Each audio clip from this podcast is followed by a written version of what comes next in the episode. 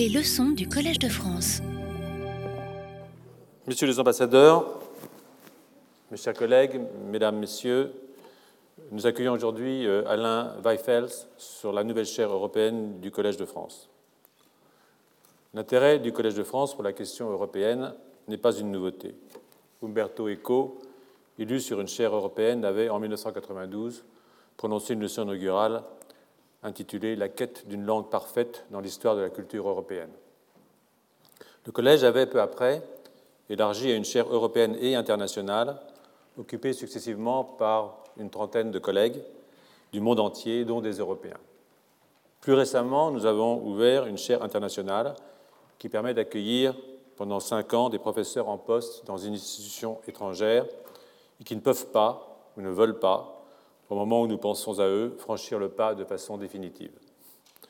C'est ainsi que nous bénéficions aujourd'hui des enseignements de Jean-Louis Cohen de l'Université de New York, de Jean-Jacques Hublin de l'Institut Max Planck de Leipzig, de Bénédicte Savoie de l'Université technique de Berlin et bientôt de Denis Duboul de l'Université de Genève et de l'EPFL.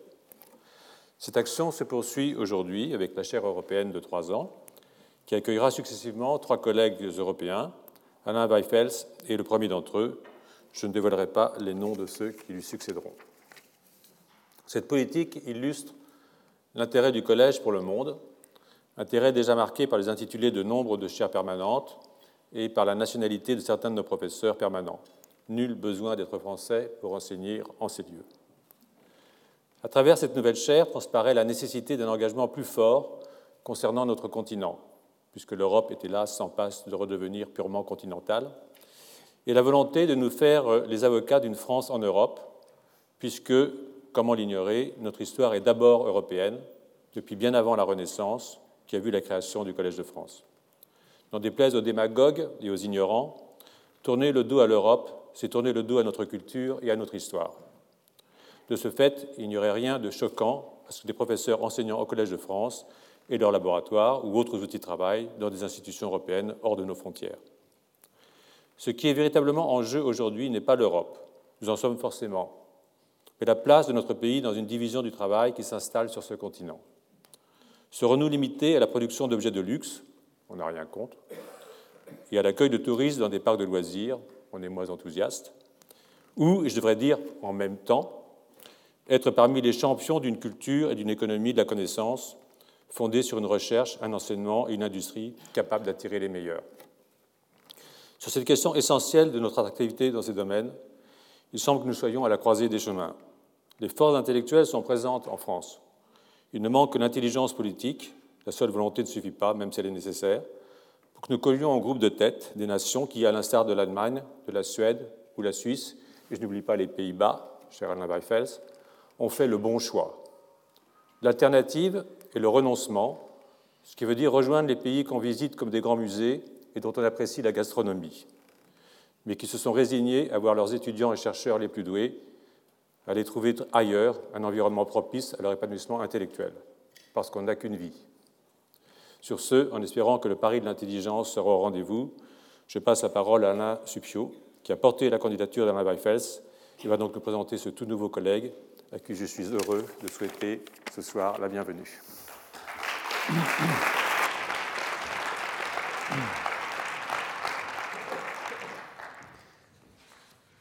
Pour le meilleur et pour le pire, euh, l'Europe a occupé depuis un demi-millénaire une place singulière dans le monde. Elle a été le berceau de la technoscience et de la démocratie, de la philosophie des Lumières et des droits de l'homme, mais aussi le creuset d'un messianisme arrogant et brutal de la colonisation de presque tous les autres continents, des deux guerres mondiales et des massacres déments qui ont marqué l'histoire du siècle dernier. C'est sous toutes ces dimensions qu'il faut aujourd'hui la considérer si l'on veut comprendre la dynamique de l'Union européenne, qui n'est qu'un produit récent et fragile de sa longue histoire. Pour saisir l'Europe, il faut donc faire un bond en arrière, ou plus exactement une plongée dans nos sous-sols institutionnels, car l'histoire du droit est plus stratigraphique que linéaire. Par temps de crise, lorsque se fissurent les couches les plus récentes de nos institutions, ce sont les précédentes qui ressurgissent non pas comme des fantômes du passé, mais comme matériaux disponibles pour de nouvelles euh, constructions. Et de fait, la construction européenne traverse aujourd'hui une période de ce genre. Ils sont apparus depuis le début du millénaire de très inquiétantes fissures qui conduisent même les plus prudents à parler de sa nécessaire refondation. Le relevé de ces fissures euh, offre une image familière à l'œil du juriste, car l'Europe a toujours été le lieu d'une tension entre, d'une part, un ou plusieurs droits euh, communs et, d'autre part, la diversité de droits locaux. Et s'en tiendrait-on au temps présent qu'il n'y a pas une Europe, mais au moins trois, l'Union européenne et ses 28, bientôt 27 États membres, et son droit commun économique, le Conseil de l'Europe, ses 47 États membres et son droit commun des droits de l'homme, et enfin la mosaïque des droits nationaux, héritier de la diversité des cultures juridiques qui tout à la fois ont exprimé et imprimé l'histoire de notre continent. Les motifs de cette mosaïque donnent aujourd'hui encore à voir la profondeur historique de l'Europe. Partout s'y lisent les traces du Corpus Juris Civilis, rédigé en latin sur ordre de l'empereur d'Orient Justinien, un siècle après l'effondrement de l'Empire romain d'Occident. Et en Europe occidentale, ce monument juridique a fourni les matériaux de l'édification de l'État moderne, euh, moderne par les juristes médiévaux, en même temps que bon nombre des catégories de la pensée moderne. Je ne peux pas vous faire une liste exhaustive, mais les concepts d'État, de religion, de personne, de contrat, de société, de civilisation, de loi, d'hérédité, de solidarité, etc., trouvent tous leur origine dans ce texte. Et grosso modo, cette euh, euh, branche occidentale s'est scindée en deux à partir de la fin du Moyen Âge, avec d'un côté la tradition de common law, sans doute la branche la plus fidèle à la tradition casuistique euh, romaniste, et de l'autre euh, le droit continental ou civiliste. Et on voit aujourd'hui effectivement cette fracture réapparaître derrière le Brexit. Sur le sol même du continent, une fracture est apparue avec la réforme protestante qui a été étudiée par Harold Berman dans un ouvrage qui a été magnifiquement traduit par Alain Wischfeld, ce qui est paru aux éditions Fayard il y a quelques années, au moment de la révolution luthérienne. Et là aussi, on peut lire dans l'actualité des traces de cette fracture euh, entre cette Europe latine et l'Europe euh, nordique et germanique.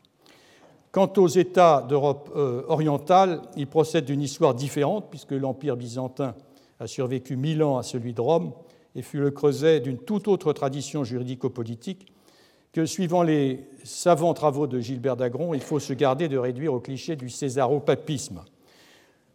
Inconscientes de leur propre théologie politique, les élites occidentales ignorent tout de l'armature dogmatique de cette autre Europe et le risque est alors, comme le montre l'état présent des relations avec la Grèce ou la Russie, de l'aborder avec un mélange de suffisance et d'insuffisance intellectuelle qui nous condamne d'avance à tous les malentendus. La crise actuelle de l'Union européenne fait ainsi ressurgir cette mosaïque de culture qu'on avait naïvement cru pouvoir faire disparaître sous l'enduit économique du marché unique. Cela ne condamne pas euh, tout effort de construction européenne, mais indique bien au contraire que la solidité de celle-ci dépend de notre capacité à reconnaître plutôt qu'à nier la richesse et la diversité des matériaux avec lesquels on l'a bâti. Encore faut-il avoir cette capacité ou qu'on la donne. Et Alain Wiesel est un des très rares, pour ne pas dire le seul historien du droit de langue française, à être également familier des grandes cultures juridiques de l'Europe occidentale, la française, l'allemande et l'anglaise. Grand érudit, Vrai penseur, il a étudié la philosophie et le droit canon à Anvers, le droit romain à Paris, l'histoire médiévale à Louvain et a soutenu sa thèse de droit maritime à Cambridge. Sa curiosité intellectuelle est insatiable, en sorte que ses travaux se sont ensuite déployés dans des domaines aussi divers que le droit international public, puisque c'est un spécialiste de l'œuvre d'Alberico Gentili, de l'histoire médico-légale, de l'histoire des bibliothèques juridiques ou de l'histoire comparée des cours suprêmes en Europe mais ce sont euh, ces recherches sur la théorie et la pratique du droit commun en Europe qui le qualifiaient tout particulièrement pour inaugurer notre chaire européenne. Il a en effet montré, dans quelques publications séminales, la complexité et la diversité des usages de cette référence au jus commune durant la période médiévale jusqu'à nos jours, et notamment il a étudié ce tournant méthodologique des XVIe, euh, XVIIe qui fit basculer la science du droit du mos italicum des glossateurs médiévaux à notre méthode moderne qui empruntait au fond au même schème de pensée que Linné euh, à la même époque. Les travaux d'Alain Wischfeld sont aussi montrés que le droit européen se trouve confronté à une question récurrente depuis la première réception du droit romain comme droit commun européen. Faut-il l'observer en raison de l'Empire ou sous l'empire de la raison? La formule selon laquelle le droit romain avait été adopté non ratione imperii sed imperio rationis a correspondu en Europe occidentale à la disparition de l'Empire comme entité politique et à l'affirmation des souverainetés nationales. Aujourd'hui, les institutions européennes prétendent incarner l'empire de la raison, que ce soit la raison économique ou celle des droits de l'homme, face à la diversité de ces souverainetés. Mais cette prétention est contestée, en sorte que la question de la légitimité de l'impérium des institutions européennes se trouve posée à nouveau frais, et plus que jamais dans son histoire, l'avenir de l'Union européenne est incertain. La science du grand historien du droit qu'est Alain Wischfels nous est précieux nous sera un précieux parachute au moment de sauter ainsi dans euh, l'inconnu. Cher Alain, bienvenue parmi nous.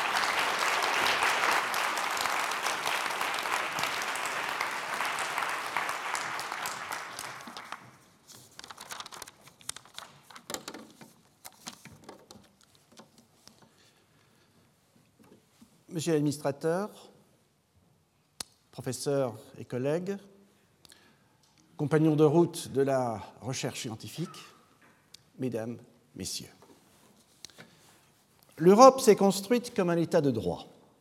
L'Europe, dans sa complexité et à travers ses composantes, se construit et se reconstruit en permanence comme un État de droit. Voilà comment je souhaiterais terminer la leçon finale, dans quelques semaines, de cette chaire européenne consacrée au droit. Mais ce n'est pas avec des souhaits, des vœux aussi pieux fussent-ils, que l'on échafaude une leçon inaugurale.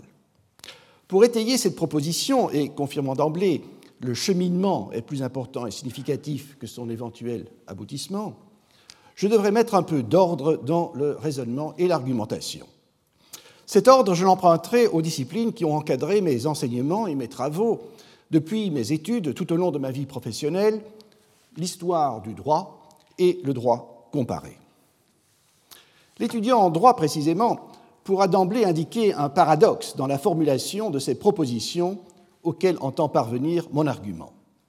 J'aurais en effet le plus grand mal à exprimer ces mêmes phrases l'Europe s'est construite comme un État de droit, l'Europe se construit et se reconstruit comme un État de droit, dans l'une des langues étrangères qui nous entourent en Europe.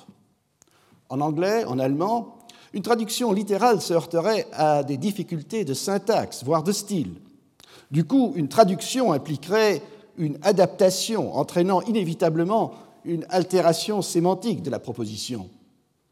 Plutôt que de rechercher une traduction, l'expression de l'argument contenu dans cette proposition devrait alors s'efforcer de penser la même idée à partir de l'autre langue.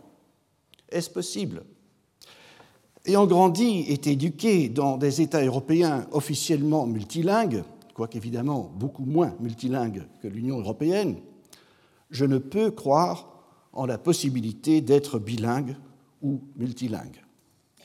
Comme Öden von Horvath décrivait l'un des personnages de son roman Der ewige Spießer, un roman de 1930, dans la première partie, où, selon le titre, Herr Kobler wird Pan-Europäer, M. Kobler devient pan-européen, je cite austro-hongrois natif d'Uschwidek.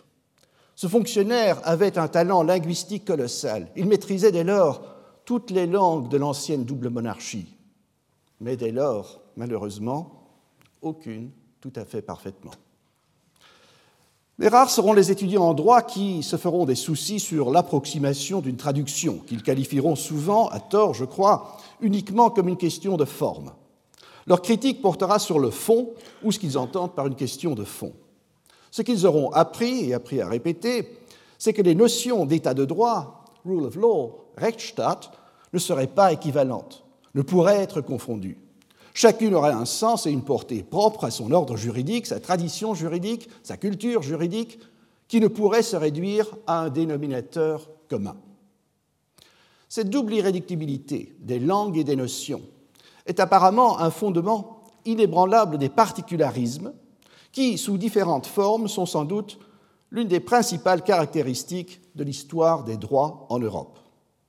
À supposer, comme l'implique un peu sournoisement cette dernière formulation, qu'il y ait une notion commune de droit en Europe.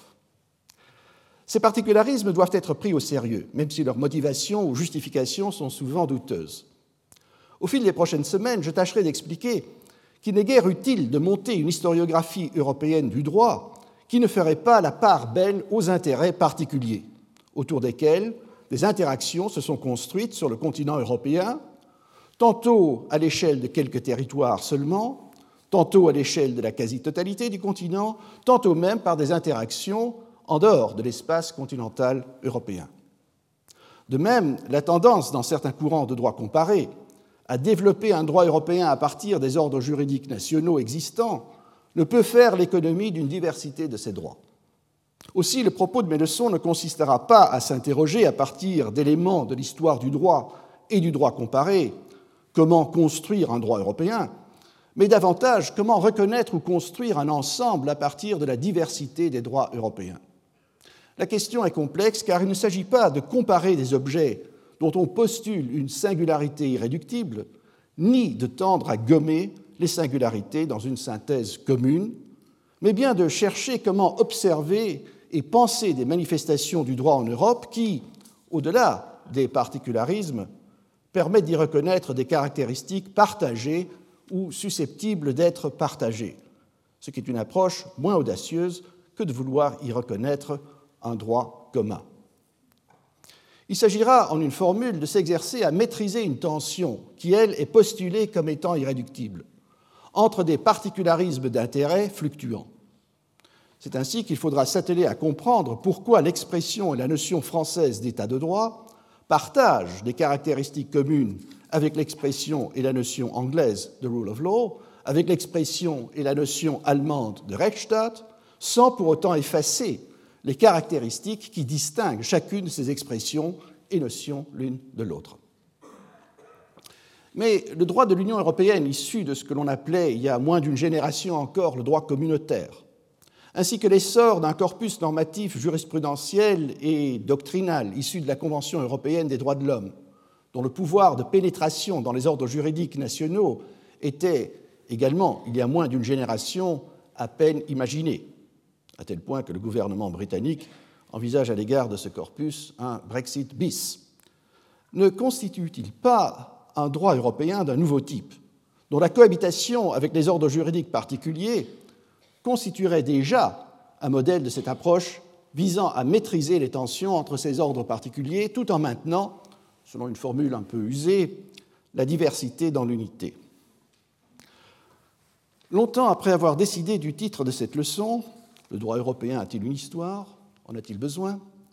Je me suis rendu compte que j'avais sans doute inconsciemment soulevé une question sous-jacente issue de mes travaux et sans doute refoulée parce que je l'associe à ce que je considère comme l'un des principaux échecs de mon parcours de chercheur scientifique. Le genre d'échec qu'aucune réussite ne peut effacer même pas ce très grand honneur d'être invité à donner un cycle de leçons au Collège de France. Lorsque j'étais tout jeune chercheur, ayant entamé pour la première fois une thèse de doctorat, ce qui constitue pour tout universitaire, toute proportion gardée bien sûr, à la fois l'Iliade et l'amorce de l'Odyssée de son périple intellectuel, j'avais obtenu un contrat très précaire à la faculté de droit de l'Université d'Amsterdam. Le doyen, encore un jeune académique, m'avait très courtoisement invité à un entretien pour me souhaiter la bienvenue. Lors de cet entretien, il s'excusa, très aimablement et civilement du reste, de ne pouvoir prétendre avoir beaucoup d'intérêt pour le sujet de ma thèse, parce que, me dit-il, son propre domaine de spécialisation, nous étions tout au début des années 1980, et il avait été chargé d'enseigner le droit de l'environnement, était entièrement neuf et n'avait donc pas encore d'histoire. Cette remarque m'a immédiatement profondément touché. Et jusqu'à ce jour, j'ai toujours essayé, mais en vain, d'où le constat d'échec, de dissiper auprès de mes étudiants et de mes collègues dans différentes universités, dans différents pays, ce qui me semblait une conception foncièrement erronée de ce qu'est le droit et son histoire.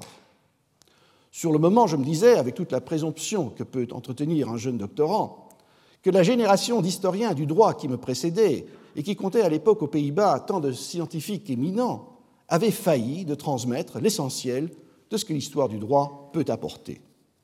Ainsi, même notre doyen, pourtant un excellent juriste, ouvert à de nouvelles orientations du droit, ne concevait apparemment pas qu'une nouvelle discipline était nécessairement enracinée dans un cadre de pensée juridique préexistant et ainsi inévitablement historiquement déterminé. Un peu comme si un tel cadre de pensée était atemporel et partant non défini par son histoire.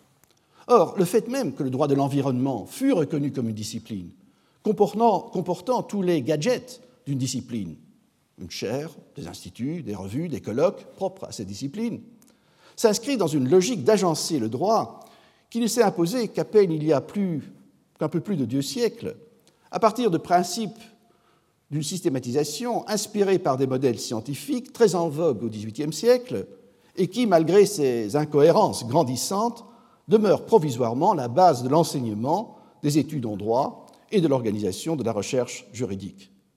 En somme, la réticence de reconnaître combien une discipline, même nouvelle, partage d'éléments avec les autres disciplines, même traditionnelles, est également une forme de particularisme faisant écho à la réticence de reconnaître combien un principe ou une notion établie dans un ordre juridique national, j'avais pris l'exemple de l'état de droit, peut partager des caractéristiques avec une notion établie dans un ordre juridique voisin.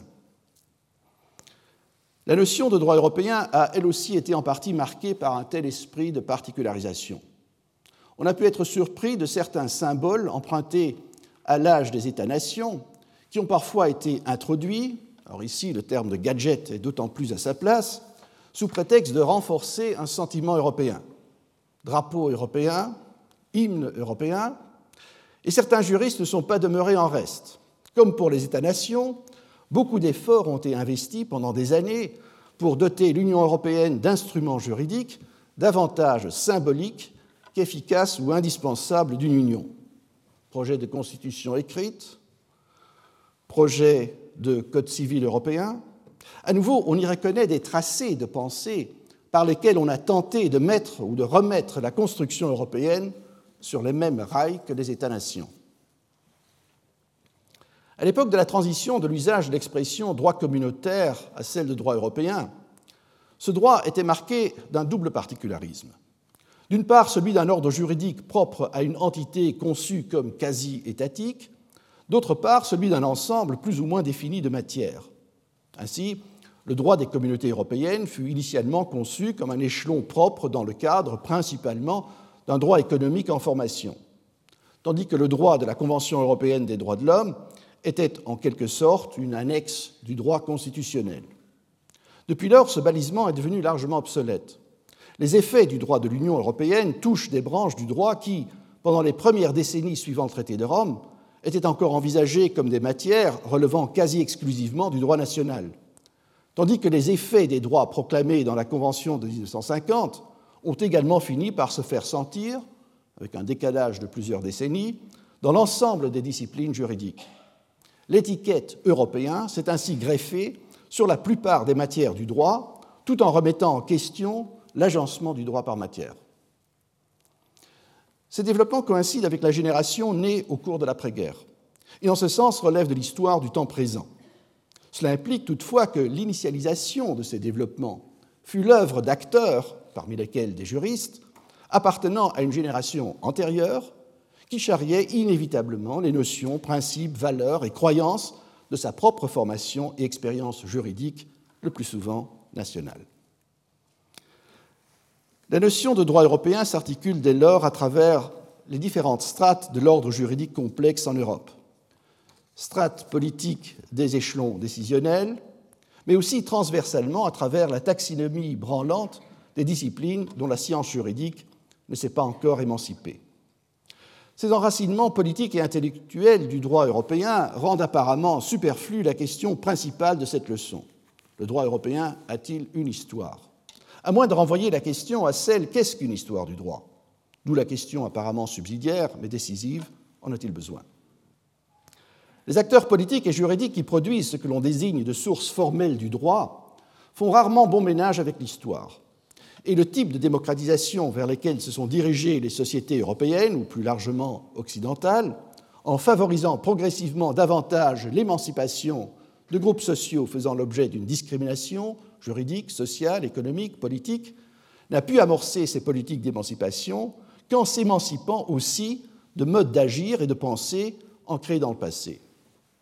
Depuis les Lumières, la volonté générale, parfois conçue, peut-être à tort, comme une volonté exclusive d'une nation dotée de son État, rend en principe suprafétatoire tout recours à l'histoire. Pourtant, la nation elle-même n'est qu'un moment dans l'histoire de l'humanité, une construction reconnue à un moment donné par des acteurs politiques et sociaux, parmi ceux-ci des historiens, dont l'identité est en ce sens réelle, mais aussi toujours relative.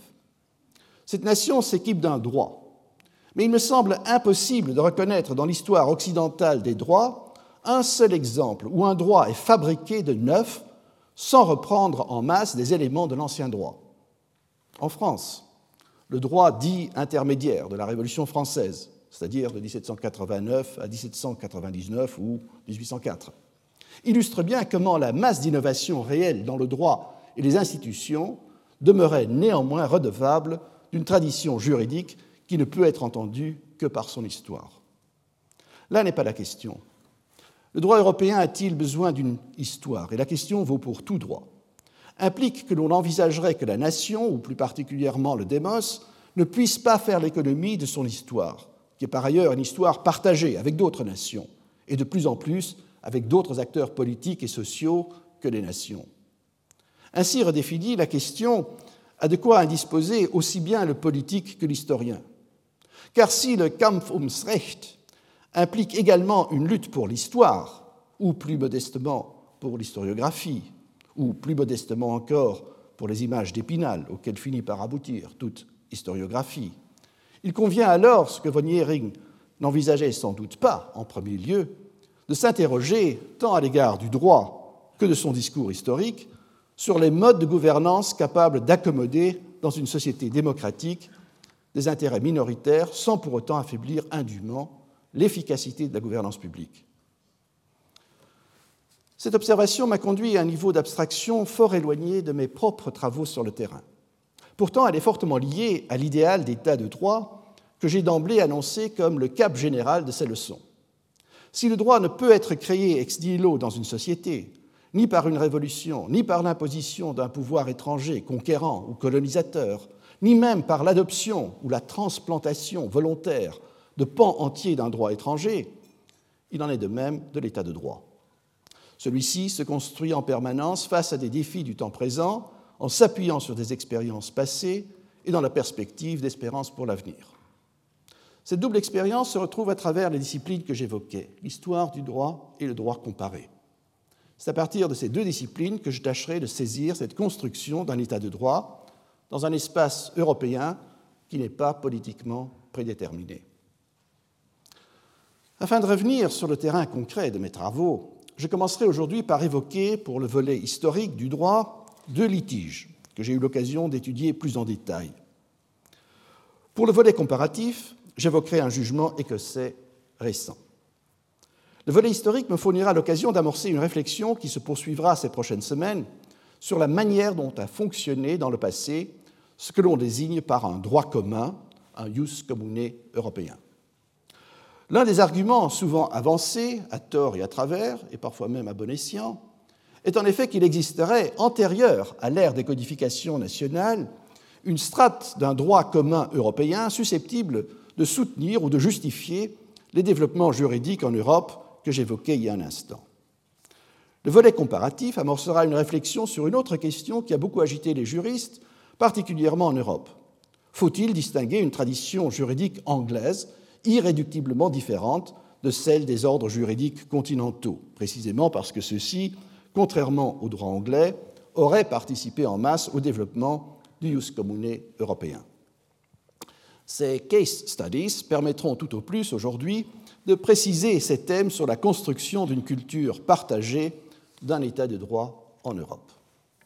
À travers les deux exemples historiques que j'évoquerai, il s'agit de vérifier si, à un stade antérieur aux codifications nationales et à la construction doctrinale systématique d'un droit international, il peut être fait d'un droit commun à l'Europe, du moins à l'Europe occidentale.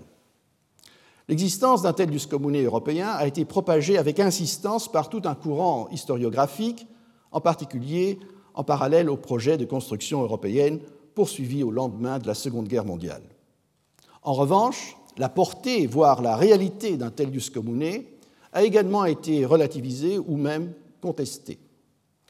Et comme il s'agit de situer cette question dans un large champ européen, ces deux dossiers balayeront l'un l'ère septentrionale et l'autre l'ère méridionale du continent européen. Le premier casus se situe en 1565. Une année auparavant, une flottille marchande hollandaise chargée de sel en provenance de France, je crains que dans ce dossier ce ne soit le seul point de rattachement à la France que je puisse mentionner, s'était rendue vers la Baltique. Parvenus dans le Zund, ils furent sommés de s'arrêter et contrôlés par les autorités danoises. À ce moment, le Danemark était impliqué dans la guerre nordique qui l'opposait à la Suède. Les marchands hollandais ne furent autorisés à poursuivre leur voyage vers la Baltique que moyennant une promesse formelle de ne pas livrer leurs marchandises aux ennemis de la couronne danoise. La flottille poursuivit sa route dans la Baltique, où elle fut bientôt interpellée par un bâtiment de guerre suédois qui contraignit les Hollandais de se rendre à Stockholm et à y vendre leur cargaison, spécialement le sel. Après l'escale à Stockholm, les Hollandais furent autorisés de quitter la Suède et un peu plus tard, on les retrouve à Danzig, où un agent intervenant pour la couronne danoise fit arrêter les navires hollandais et leur équipage, et une procédure fut entamée devant une juridiction locale. L'enjeu immédiat de cette procédure était la confiscation des biens hollandais sous prétexte de la violation de leur promesse de ne pas écouler leur cargaison auprès de l'ennemi. Une partie substantielle des documents qui nous informent sur cette cause est constituée d'un dossier politique qui semble avoir servi au gouvernement de la régente aux Pays-Bas. Ce dossier met en évidence que le procès poursuivi à Danzig était suivi ou même guidé à distance par les acteurs politiques. La régente, représentante du roi d'Espagne et liée à la politique des Habsbourg, partant de la maison impériale dans le Saint-Empire, et qui entendait sauvegarder les intérêts du commerce néerlandais neutre dans le conflit nordique le roi du Danemark, qui souhaitait le soutien actif des Pays-Bas dans le conflit, le roi de Pologne, souveraineté à laquelle la ville hanséatique de Danzig était soumise, tout en gardant une large mesure d'autonomie afin de maintenir ses réseaux commerciaux internationaux pendant la guerre. Et enfin, mais plutôt en coulisses, le roi de Suède. Il se peut même que la procédure à Danzig ait été un compromis diplomatique permettant de désamorcer la controverse plus générale sur le statut neutre de la navigation néerlandaise entre la mer du Nord et la Baltique. Le recours à la forme d'une procédure devant une juridiction impliquait l'adoption des règles et pratiques d'une procédure civile, selon le modèle général de la procédure romano-canonique, ayant recours à des auxiliaires formés en droit et déployant dès lors des argumentations étayées par des références aux autorités juridiques, inévitablement empruntées dans une large mesure aux sources et ouvrages des droits savants. Le dossier contient même un concilium, un avis juridique savant, élaboré, et renforcé par une souscription signée par plusieurs professeurs des facultés de droit de Louvain. On peut reconnaître à travers l'accumulation des dupliques, tripliques, quadrupliques et l'avis juridique trois catégories d'arguments juridiques. En premier lieu, les règles relevant de droits substantiels. Ainsi, dans ce cas, la question de la validité ou de la portée de la promesse faite par les Hollandais à l'égard des autorités danoises. D'une part, parce que cet engagement était, selon la thèse hollandaise, invalidé par l'exercice d'une contrainte et dès lors vicié par la crainte de ceux qui s'étaient engagés. En deuxième lieu, on retrouve toute une série d'arguments sur des questions dites de forme, en particulier des questions procédurales et de preuve. Ainsi, du côté danois, le procureur insista lourdement sur la connivence entre les Suédois et les Hollandais, lesquels n'auraient rien entrepris pour échapper à l'interception par le navire de guerre suédois, et se seraient en fait très facilement prêtés à ces sommations de se diriger vers la Suède. Dans un registre moins juridique, ou du moins peu savant, le procureur remarqua qu'ayant atteint la Baltique, la flottille hollandaise était conduite, je cite, comme ces jeunes filles à un bal de village qui épient attendent les sifflets des garçons et demandent qu'à se laisser entraîner. Cette controverse sur la contrainte, comparable à une force majeure ou un acte du prince, exercée cette fois par les Suédois, ouvrait la voie à toute une panoplie de preuves dont l'administration fera l'objet d'un débat contradictoire, se prolongeant pendant des mois, et dont pratiquement chaque élément empruntera des arguments à l'inépuisable réserve des droits savants. Enfin, en troisième lieu, tout un arsenal de principes et de règles également empruntés à la salle d'armes des autorités du droit savant comprennent des modes d'argumentation qui ne relèvent pas d'un droit substantiel ou formel positif, mais davantage d'une théorie normative du droit. Les règles et principes d'interprétation, que l'on retrouve en grande masse tant dans les textes de droit romain que dans la littérature juridique savante, en sont l'un des exemples. Comme très souvent dans ce genre de cause, l'issue du procès ne présente guère d'intérêt juridique. Le procès à Danzig se termine d'ailleurs, semble-t-il, par une décision provisoire permettant aux Hollandais de repartir avec leurs navires, ce qui fut ensuite confirmé par le roi de Pologne. Une sorte d'interlocutoire par lequel aucune décision formelle sur le fond de la demande danoise n'était rendue, mais qui de fait, sans désavouer la couronne danoise, était favorable aux intérêts des marchands hollandais et respectait le souhait du gouvernement habsbourgeois aux Pays-Bas de maintenir sa neutralité dans le conflit. Le second cas que j'entends évoquer dans ce volet historique commença quelques décennies plus tard, en Méditerranée.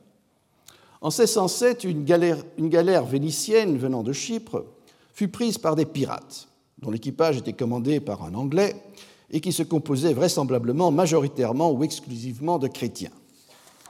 Pour écouler leur butin, ces pirates devaient se rendre sur la côte de Barbarie.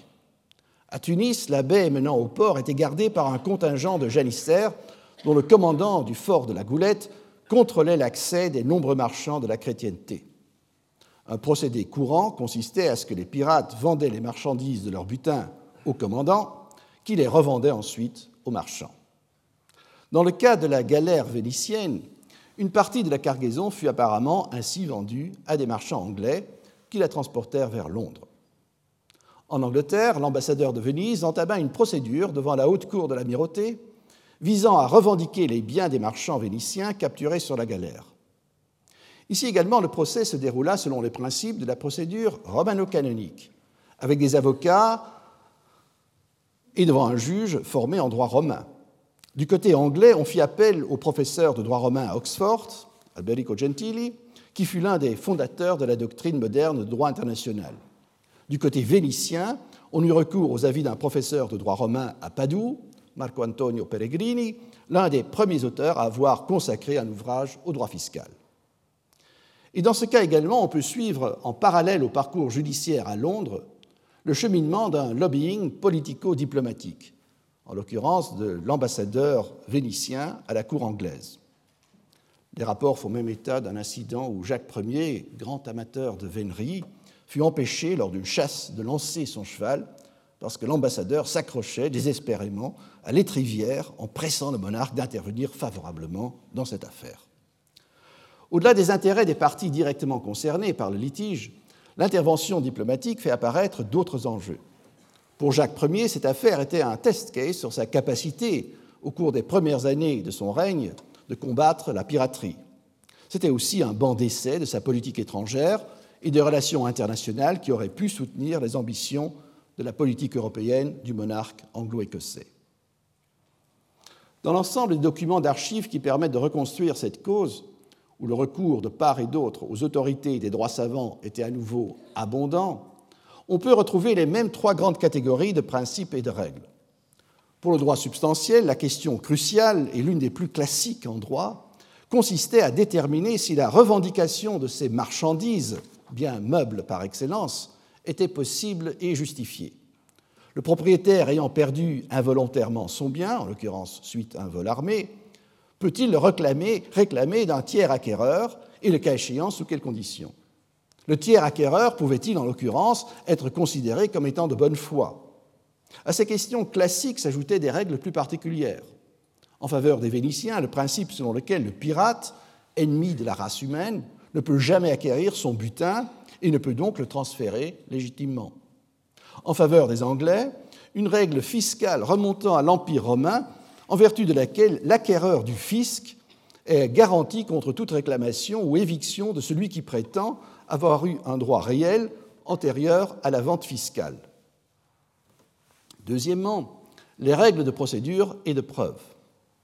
Le dossier permet de retracer en détail toutes les controverses sur l'identité des marchandises réclamées par les Vénitiens, auxquelles incombait de prouver que les biens acquis à Tunis étaient bien ceux qui avaient été capturés en Méditerranée sur leurs galères. Enfin, on retrouve à nouveau des types de règles qui, comme les principes d'interprétation, relèvent d'une théorie générale du droit indispensable à faire fonctionner les règles positives de droit substantiel ou formel. À nouveau, l'issue du litige ne présente pas un intérêt pour ces questions de droit, un compromis politique ayant permis de ménager les réclamations vénitiennes tout en évitant de heurter les intérêts de la City. Cette très brève évocation de deux dossiers devait fournir une amorce de réponse à la question peut-on faire état dans l'histoire européenne du droit d'un jus commune européen tel qu'il a souvent été mentionné dans l'historiographie contemporaine, voire dans les littératures juridiques?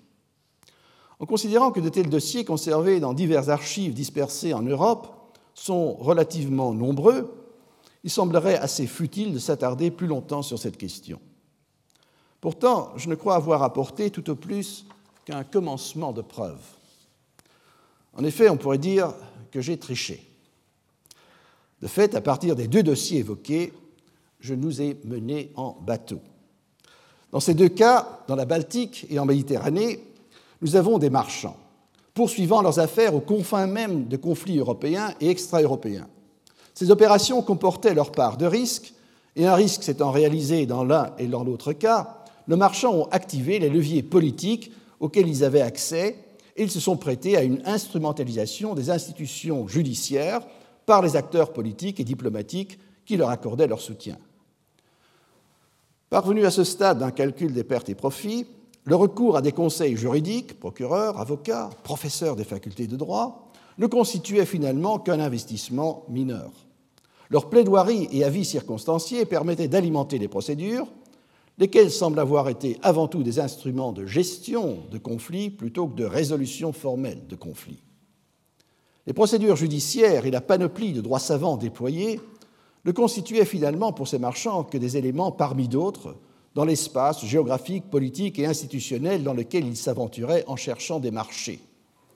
Comme les vents et courants, le droit qui était mis en œuvre dans ces litiges relevait des facteurs qui tantôt contrariaient, tantôt facilitaient leurs expéditions commerciales.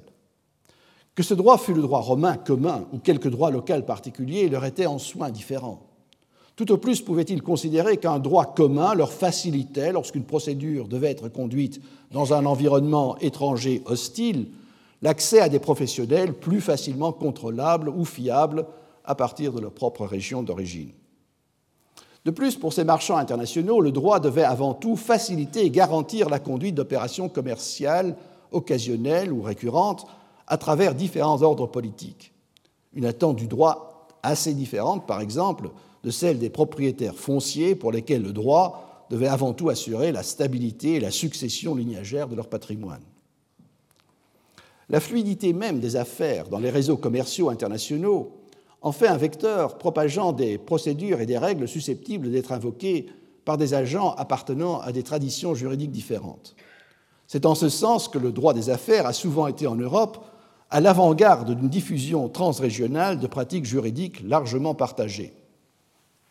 Dans l'Union européenne, une relative harmonisation du droit des affaires a pu paraître plus facilement réalisable, les acteurs des affaires ayant même davantage poussé dans ce domaine à favoriser une uniformisation que d'autres groupes d'intérêt dans d'autres domaines.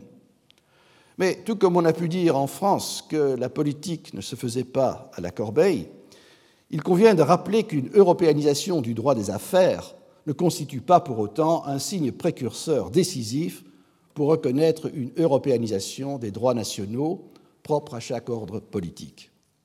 Si l'on recherche une strate historique d'un jus commune européen, ce simple sondage dans la pratique du négoce international ne peut suffire. Pourtant, ces deux dossiers, sur lesquels j'aurai l'occasion de revenir dans mes leçons ultérieures, illustrent un autre aspect de la question sur un jus commune postulé, et qui me semble beaucoup plus pertinente pour notre compréhension de ce jus commune. Comment fonctionnait-il?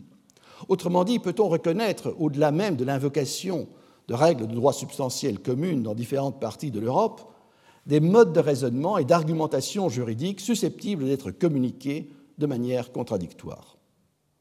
La conclusion provisoire de cette excursion sommaire dans l'histoire du droit permet tout au plus de reconnaître à travers la pratique judiciaire se référant aux autorités des droits romains et canoniques un champ d'investigation à l'échelle européenne de l'interface entre professionnels du droit, professionnels judiciaires, administratifs, universitaires, une interface dont l'objet ne se limite pas à un hypothétique droit commun européen qui reste à définir, mais s'étend à intégrer dans un discours contradictoire des conflits d'intérêts et de normativités concurrentes qu'à défaut de sciences sociales distinctes ou d'une science du droit développée à partir des droits particuliers, seule la discipline des droits savants fut en mesure d'ordonner.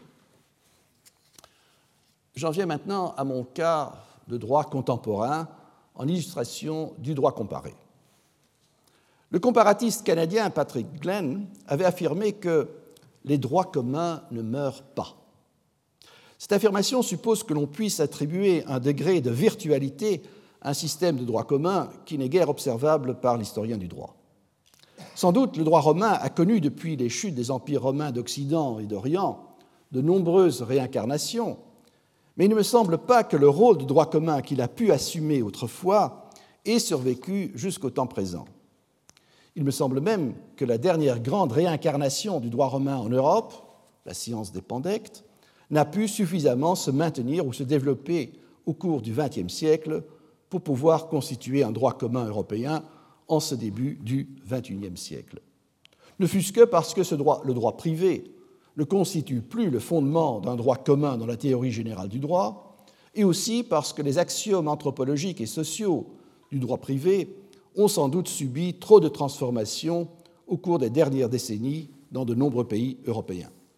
Enfin, l'accès aux textes de droit romain n'est pour la plupart des juristes occidentaux plus possible si ce n'est par le biais de traductions. Or, alors que dans le passé, l'usage généralisé du latin dans la science et doctrine du droit a permis d'absorber de nombreux principes et notions de droit particulier, une traduction en une langue moderne entraîne une particularisation des principes et notions de la lecture de ces mêmes textes. Hormis l'ensemble des corporats de textes que représentent le droit de l'Union européenne et le droit fondé sur la Convention des droits de l'homme, la discipline largement auxiliaire qu'est le droit comparé remplit désormais plusieurs fonctions traditionnelles d'un droit commun, tout en développant des méthodes nouvelles empruntées notamment à d'autres sciences humaines et sociales. Au-delà d'une conception relativement institutionnalisée du droit européen, le droit comparé est la discipline juridique par excellence qui a permis d'aborder la controverse, que l'on ne saurait réduire à une querelle de savants, sur la convergence ou la divergence entre la common law anglaise et les systèmes de droit dits romanistes. Afin de baliser sommairement cette question, un jugement écossais de 2013 offre une entrée en matière concrète, même si évidemment la question ne peut se réduire aux composants d'un seul litige. Le jugement rendu par Lord Stewart de la Court of Session écossaise dans l'affaire civile opposant le demandeur Richard Holdick à l'Agence régionale de la santé publique du Lothian portait sur des dommages-intérêts pour souffrance, dépression et perte de la faculté de procréer. À l'âge de 22 ans, le demandeur devait subir un traitement d'un cancer dont les effets entraîneraient sa stérilité permanente. En 1992, il fit déposer des échantillons de son sperme dans une installation de cryoconservation gérée par la Lothian Health Board, une agence régionale du Conseil de santé publique écossais. En 2001, lorsqu'il voulut prélever ces échantillons pour procéder avec sa conjointe à une fécondation in vitro, il fut informé que, suite à un mauvais fonctionnement du système de refroidissement, la qualité du sperme conservé avait été affectée. Le dommage était susceptible d'entraîner des déficiences et malformations graves en cas de conception. Le demandeur renonça, sur base de ces informations, à une procréation médicalement assistée. Le jugement porte sur la question préalable de l'admissibilité de la demande, c'est-à-dire avant même que la preuve des faits allégués ne puisse être administrée. Le jugement dans cette affaire s'articule bien sûr à partir des demandes formulées par le demandeur et leur contestation par le défendeur. Cette demande comprenait trois volets principaux. Premièrement, une demande fondée sur la souffrance psychique provoquée par un préjudice à un droit réel en violation d'une obligation contractuelle. Deuxièmement, une demande fondée sur la souffrance psychique découlant d'un acte fautif ou négligent, un delict dans la terminologie écossaise, ce qui correspond dans une certaine mesure à la notion de quasi-délit en responsabilité civile. Enfin, troisièmement, une demande fondée sur le dommage affectant, à nouveau sur base d'une faute ou négligence, le sperme, qualifié ni comme un composant de la personne physique, ni comme l'objet d'un droit réel. Ainsi formulées succinctement, ces demandes soulèvent toute une série de questions qui touchent à quelques catégories fondamentales du droit privé. Les trois volets trahissent déjà des qualifications distinctes du sperme en état de cryoconservation. Peut-il être considéré comme faisant partie de la personne, en l'occurrence du demandeur Peut-il être considéré comme faisant l'objet d'une chose, comme peut l'entendre le droit des biens Ou faut-il dans ce cas dépasser la distinction traditionnelle du droit entre persona et res et aboutir, selon la formule qui exprime par excellence l'aporie des juristes lorsqu'un phénomène échappe à leur catégorisation, à une classification sui generis. Cependant, le jugement offre en passant également une amorce de réponse à la question sur la compatibilité, ou dans une perspective plus dynamique, la convergence, ou incompatibilité, voire divergence, entre la common law anglaise et la tradition d'inspiration romaniste. Les termes et la structure des demandes et qualifications précitées reflètent déjà des références ancrées dans l'une ou l'autre tradition. Le demandeur se prévalut de la célèbre formule de Gaius, selon laquelle tout droit que nous appliquons se rapporte soit aux personnes, soit aux choses, et sa réception par la doctrine écossaise, notamment les auteurs représentant le courant moderne du genre juridique dit institutionnel. L'acquisition de la propriété des res se fait par excellence par l'occupatio, un mode d'acquisition illustré en Écosse par la pratique des pêcheurs de Shetland qui forcent de jeunes baleines dans une baie où les animaux sont capturés et abattus. La qualification du sperme capté pour conservation comme un bien faisant l'objet du droit réel de propriété permet au demandeur de développer le volet de son argumentation du dommage à un droit réel constituant un manquement aux obligations contractuelles du défendeur. Celui-ci proposa également un argument à partir du droit romain, en l'occurrence un fragment d'Ulpien, repris dans le digeste, selon lequel nul n'est censé propriétaire de ses propres membres. Mais comme le fit remarquer le juge, ces dispositions visaient à restreindre la capacité d'un homme libre d'intenter une action pour dommage physique personnel en vertu de la loi aquilienne. Mais d'autres moyens en réparation lui étaient ouverts et le droit écossais avait assimilé ces dispositions en admettant qu'un seul axiome pouvait être accordé en compensation des dommages physiques, moraux ou psychiques. Ces références à des textes fort connus du droit romain ne sont que les prolégomènes d'un itinéraire comparatif qui remonte jusqu'à un épisode de l'histoire contemporaine du droit français. Le jugement écossais, selon un usage assez répandu dans la pratique judiciaire des cours supérieures des pays influencés par la common law, cite en effet directement ou indirectement plusieurs décisions étrangères, la plupart, selon l'usage des cours britanniques, empruntées au monde anglophone des anciennes colonies où la culture occidentale prédomine.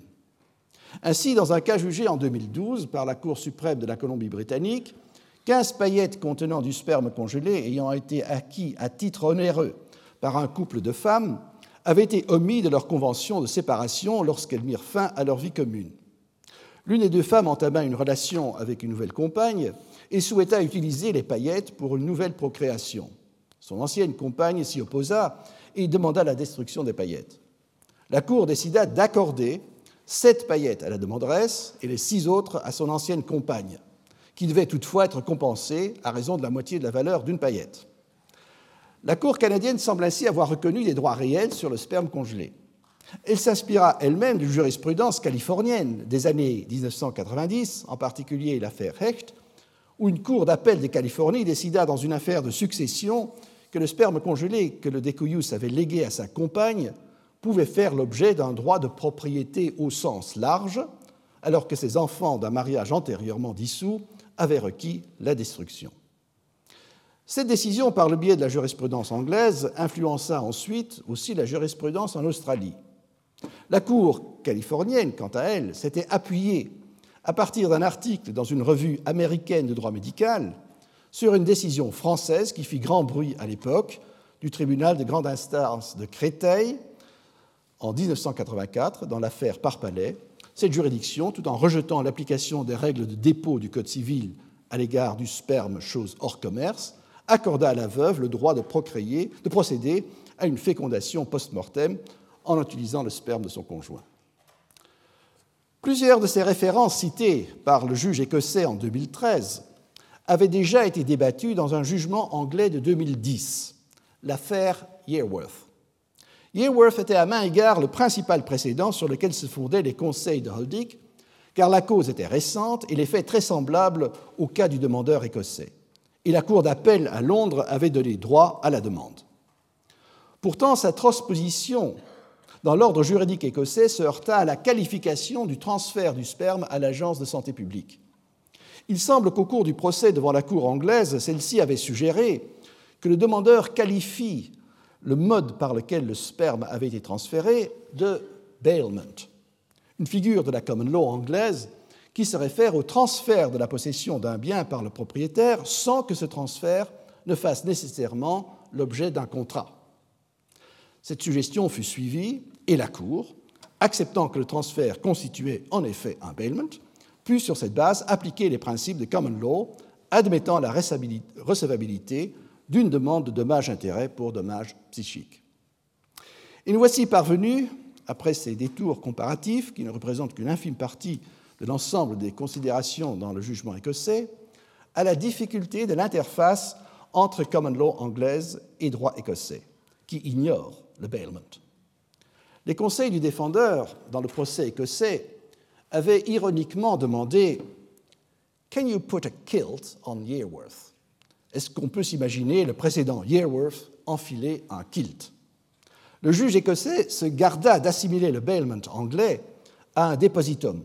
On, ne prendra donc pas à la lettre les nombreux dictionnaires anglo-français qui traduisent bailment simplement par dépôt. Car le bailment n'est en soi pas un contrat, mais relève davantage du droit de possession et des droits réels. En revanche, l'itinéraire comparatif accompli, qui présente par ailleurs l'avantage d'une perspective dépassant largement l'horizon européen, permet d'illustrer comment se tisse, même dans la formation d'un droit particulier, en l'occurrence le droit écossais, un raisonnement à partir des contraintes soutenues par le poids des traditions historiques propres à chaque ordre juridique et des avancées de la pratique judiciaire visant à s'émanciper de ces contraintes. En même temps, il est frappant de constater combien ces démarches comparatives demeurent ancrées dans des traditions juridiques occidentales et dépendent de l'accès aux sources rédigées en une lingua franca, dans l'exemple que j'ai choisi, l'anglais. L'exemple choisi permet aussi d'apprécier, dans un cadre de référence des catégories juridiques traditionnelles, un degré appréciable de comparabilité entre la tradition de la common law et une tradition d'inspiration romaniste. Au-delà de ces catégories générales, la technicité des règles tend à renforcer les acquis des droits particuliers. L'exemple du bailment, cette figure de droit anglais que l'on ne pourrait décemment vêtir d'un kilt écossais, semble indiquer une telle faille où l'interface entre traditions juridiques s'interrompt. Malgré tout, dans cet exemple du jugement Holdick, j'ai évidemment également un peu triché en choisissant un jugement d'une juridiction d'un système que certains comparatistes qualifient de mixte, c'est-à-dire combinant les traditions de common law et de mouture romaniste, le dialogue entre ces traditions était un sujet imposé et les acteurs judiciaires y sont rompus à l'exercice. D'une manière générale, dans les juridictions nationales en Europe, une telle démarche demeure très restreinte, certainement lorsqu'elle requiert d'enjamber les traditions continentales et la tradition anglaise. Le dialogue est davantage poursuivi au sein de quelques niches juridictionnelles, la Cour européenne de justice, avec son service direction de la recherche et documentation, en est un exemple privilégié. de quelques groupes de travail œuvrant pour une harmonisation ou uniformisation du droit en Europe et surtout de la doctrine. En conclusion de cette ouverture, dans laquelle j'ai évoqué quelques thèmes qui seront repris ces prochaines semaines, vous pouvez légitimement prétendre à des réponses, fussent-elles provisoires et partielles, aux deux questions formulées dans le titre de cette leçon inaugurale. Le droit européen a-t-il une histoire? Réponse en deux temps. Premièrement, si l'on considère l'histoire du temps présent, qui coïncide en l'occurrence avec la période ayant débuté au lendemain de la Seconde Guerre mondiale, avec la Convention européenne des droits de l'homme et les traités ayant créé les communautés européennes. Ces actes ont été fondamentaux pour la création et le développement de nouveaux ordres juridiques, dans un contexte historique qui semble marquer une césure dans la culture occidentale européenne. En outre, ces ordres juridiques ont progressivement envahi l'ensemble des matières dans les ordres juridiques nationaux. Il est trop tôt pour apprécier dans quelle mesure ce mouvement se consolidera ou non, mais d'ores et déjà, il est possible d'avancer qu'à aucune autre époque, des droits particuliers qui, sous différentes formes, ont toujours constitué le socle de la tradition juridique en Europe, n'ont été exposés aussi fortement et rapidement à une coordination d'une telle envergure. Malgré tout, cette européanisation des droits particuliers demeure redevable de l'élan politique qui a porté la construction européenne. Pour reprendre l'ancienne formule appliquée à la diffusion du droit romain en Europe sous l'Ancien Régime, et à laquelle Alain Stupio faisait référence dans son introduction, quoique de nombreux juristes prétendront que cette européanisation juridique corresponde à un impératif rationnel, imperio rationis, cette européanisation demeure fragile et redevable d'une autorité politique efficace et ne s'impose donc toujours que ratione imperi. Le droit européen a-t-il une histoire? En un second temps, celui de la très longue durée d'une civilisation qui devient pleinement reconnaissable au cours des premiers siècles du second millénaire de l'ère chrétienne. C'est cette civilisation occidentale qui s'est construite politiquement autour d'un État de droit. Le modèle de gouvernance publique à cette époque s'est articulé autour du binôme qualifié de police et justice, dont le droit est l'axe central et le trait d'union. Cette gouvernance a embrassé la complexité des pouvoirs particularistes concurrents à différents échelons politiques. Pour ce faire, elle s'est forgée un mode de fonctionnement à partir de textes de droit romain. C'est ce mode de fonctionnement qui a subi des transformations profondes au fil des siècles que l'on désigne par ius commune. Cette transformation du jus commune comme système permettant de coordonner la gouvernance complexe des particularismes constitue la tradition européenne de l'état de droit. Il était sans doute facilement prévisible qu'un historien du droit allait répondre affirmativement à la question le droit européen a-t-il une histoire? Mais pour autant, en a-t-il besoin? Si la question signifie les différents acteurs qui produisent les droits européens de nos jours doivent-ils pour que leurs droits relèvent de la bonne gouvernance, connaître cette histoire, mieux vaut l'ignorer, tout comme la grande majorité des juristes ne se, soucient guère de l'histoire de leur discipline, tout en pouvant être des juristes efficaces, du moins performants. En revanche, si la question signifie les acteurs qui produisent les droits européens peuvent-ils faire l'économie des structures, principes et notions juridiques du passé, dont l'ordre juridique européen, dans sa complexité d'échelons de gouvernance, est issu, il devient difficile de concevoir une tabula rasa juridique tout en maintenant un état de droit. En outre, comme je l'indiquais dans l'introduction de cette leçon, il ne semble pas y avoir de précédent historique il semblerait même conceptuellement impossible de créer un ordre juridique qui ne serait pas tributaire d'un droit antérieur.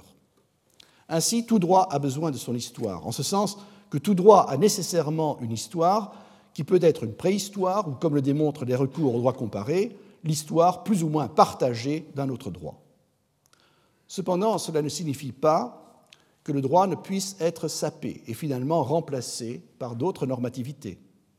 Et c'est en ce sens que l'état de droit n'est jamais un acquis et qu'il peut lui aussi disparaître. Le droit européen a-t-il donc besoin d'une histoire?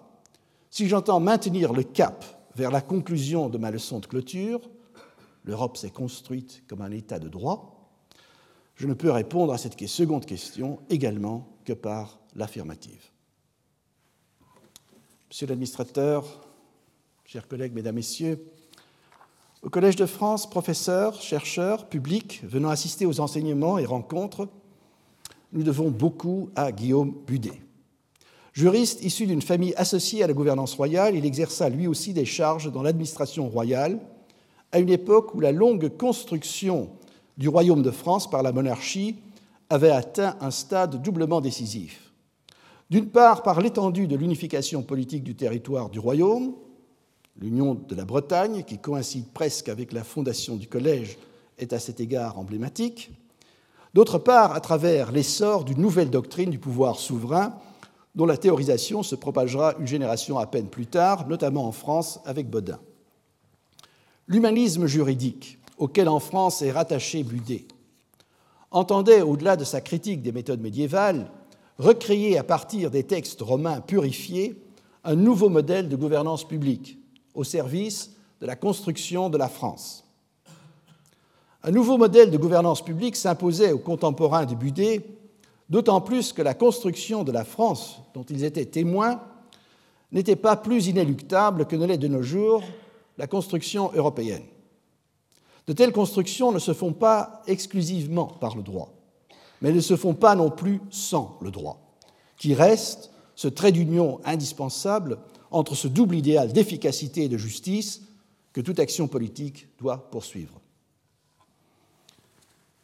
Il me reste à terminer cette leçon inaugurale en remerciant le Collège de France de m'avoir nommé à cette chaire annuelle, en espérant que mes interventions permettront de contribuer à un débat qui mettra en valeur les vertus de la construction européenne, tant pour l'Union que pour ses membres. À titre personnel, je tiens à remercier Mireille Delmas-Marty et Alain Supio, qui m'ont généreusement accueilli et invité à participer à leurs initiatives scientifiques et projets, même si mes propres travaux n'apportent guère d'expertise directe aux grands thèmes actuels de droit et de justice dont ils font valoir les enjeux pour nos sociétés nationales, transnationales et mondiales.